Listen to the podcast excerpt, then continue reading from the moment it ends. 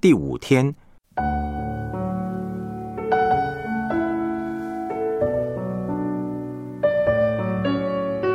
完全的接纳与爱。马可福音第九章三十五节：若有人愿意做首先的，他必做众人幕后的，做众人的用人。马可福音第十章四十二到四十五节：耶稣叫他们来，对他们说：“你们知道，外邦人有尊为君王的治理他们，有大臣操权管束他们。只是在你们中间不是这样。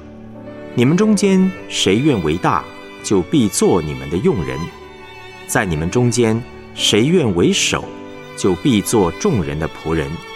因为人子来。”并不是要受人的服侍，乃是要服侍人，并且要舍命做多人的赎价。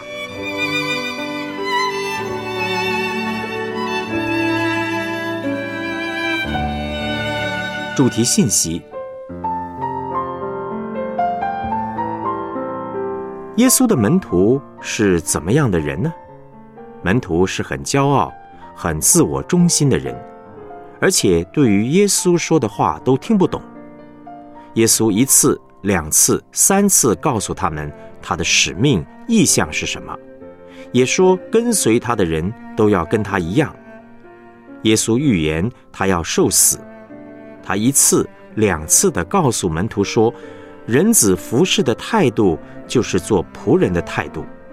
可是他们总是听不懂。但耶稣完全的接纳门徒。门徒不只是骄傲，而且也会嫉妒。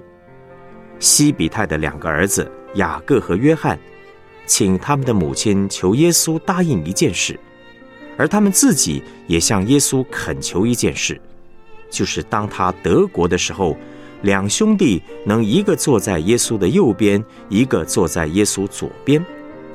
这个口气实在蛮大、蛮骄傲的。可是很有意思的是。其他十个门徒的反应却是非常的生气。他们为什么生气呢？因为他们嫉妒，他们担心雅各、约翰得到高位，而自己没有得到，所以生气不高兴。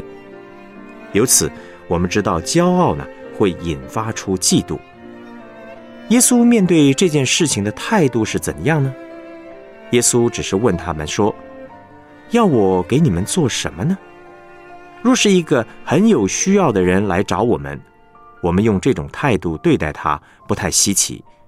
可是，当有一位骄傲自大的人来向我们讨东西，我们通常的反应都是生气。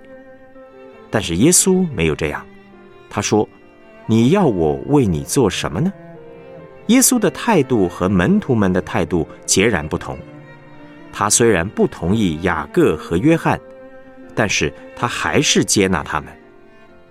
耶稣在马可福音第九章三十五节先前说过：“若有人愿意做首先的，他必做众人幕后的，做众人的用人。”现在又再次告诉门徒说：“你们中间谁愿为大，就必做你们的用人；在你们中间谁愿为首，就必做众人的仆人。”因为人子来，并不是要受人的服侍，乃是要服侍人，并且要舍命做多人的赎价。耶稣没有生气，虽然不同意他们，但还是接纳他们。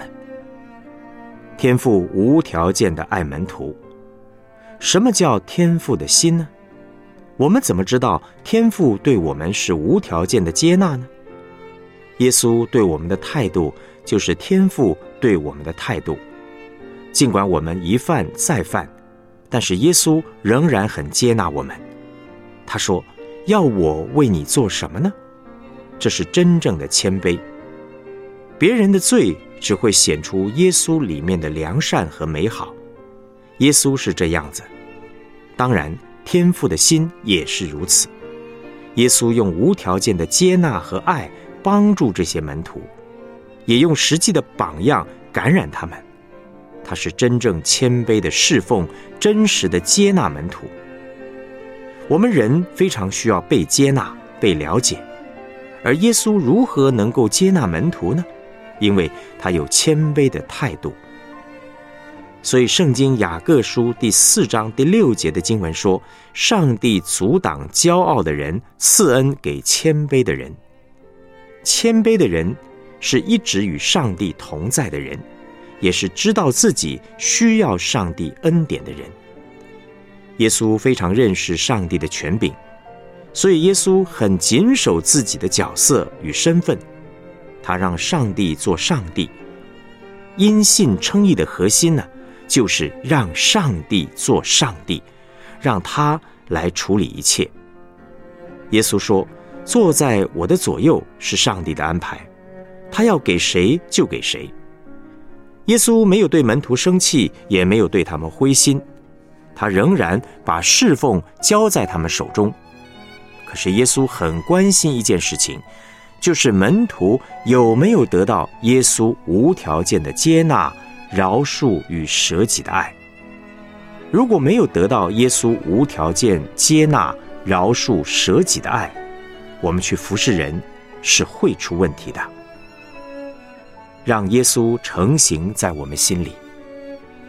当有人动了血气，通常我们也会用血气的方式来回应他，但是耶稣要我们看他怎么做。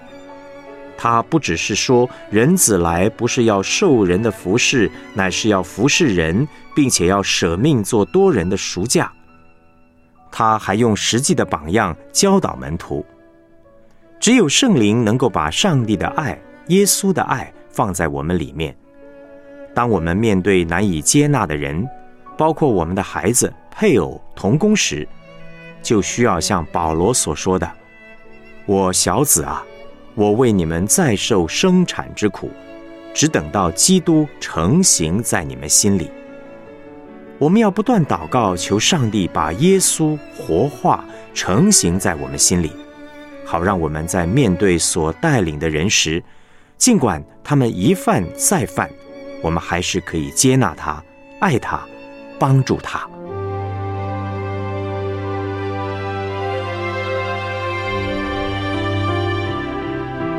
我们来默想两个问题：你有没有在小组或教会团队中真实被接纳的经验呢？那对你的生命有什么影响呢？你想要如何重新去面对那些较难以接纳、较爱不下去的肢体或小组员呢？